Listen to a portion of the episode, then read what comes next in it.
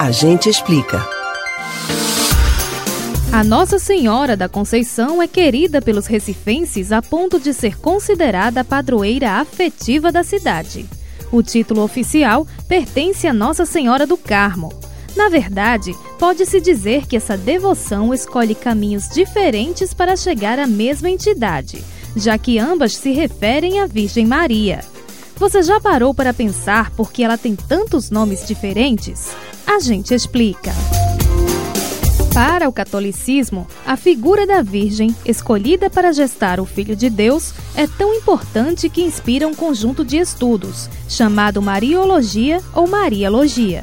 Maria é considerada exemplo da atitude espiritual com que a Igreja celebra e vive os divinos mistérios. Os tantos nomes que fazem referência a ela são formas diversas de homenageá-la. Segundo estudiosos do assunto, mais de mil títulos são atribuídos à santa. Alguns deles são associados a características da mulher que, de acordo com a doutrina, gerou Jesus, como Imaculada Conceição e Virgindade Perpétua. Outros se baseiam em fatos marcantes da vida dela, como Anunciação, Desterro e Dores. Também há as denominações inspiradas nos dons atribuídos à santa, como auxiliadora, alegria, piedade e glória. Além disso, em diversos países, há histórias de aparição da Nossa Senhora, reconhecidas pela Igreja. Daí são originados títulos como Fátima, Guadalupe e Lourdes. De qualquer forma, a maioria das denominações tem raízes na veneração popular.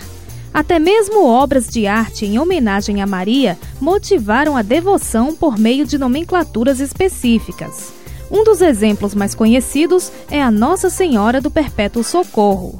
De acordo com tradições muito antigas, a origem da devoção seria uma pintura de estilo bizantino que teria sido feita por São Lucas. Evidências arqueológicas indicam que a figura foi produzida por volta do ano 1200. A imagem mede cerca de 54 centímetros de largura por 41 de altura.